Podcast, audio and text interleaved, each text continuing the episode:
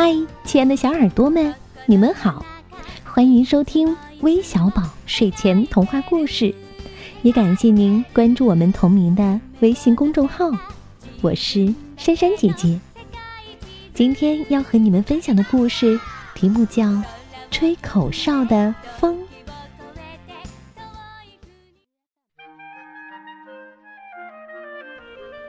鼹鼠先生要过生日了，他写了一张请帖，请风先生给他的好朋友小松鼠送去。风拿着请帖，一路上吹着口哨，跑啊跑啊，跑到山坡边上。远处的杜鹃花开了，风把请帖朝路边随手一丢，去找花儿们玩去了。一只老狼捡到了请帖，它来赴宴。要不是鼹鼠先生逃得快，它就会成为狼的一道点心。鼹鼠先生重新写了一张请帖，请风先生帮着送去。风拿着请帖，一路上吹着口哨，跑啊跑啊，跑到小路边上。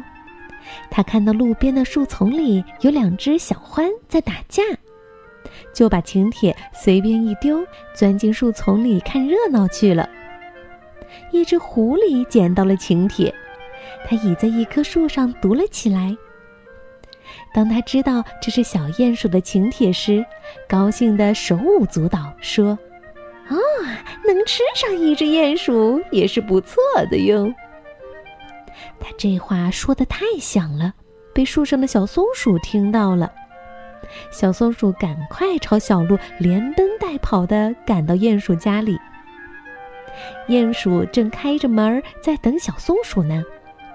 小松鼠一进屋，小鼹鼠就关起了门。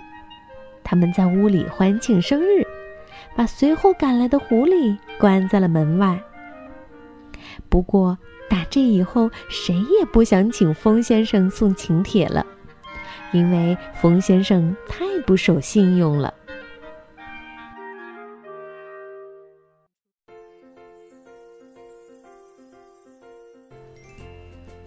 好啦，故事听完了，我们可不能像风先生一样哦，我们要做一个守信用的孩子，好吗？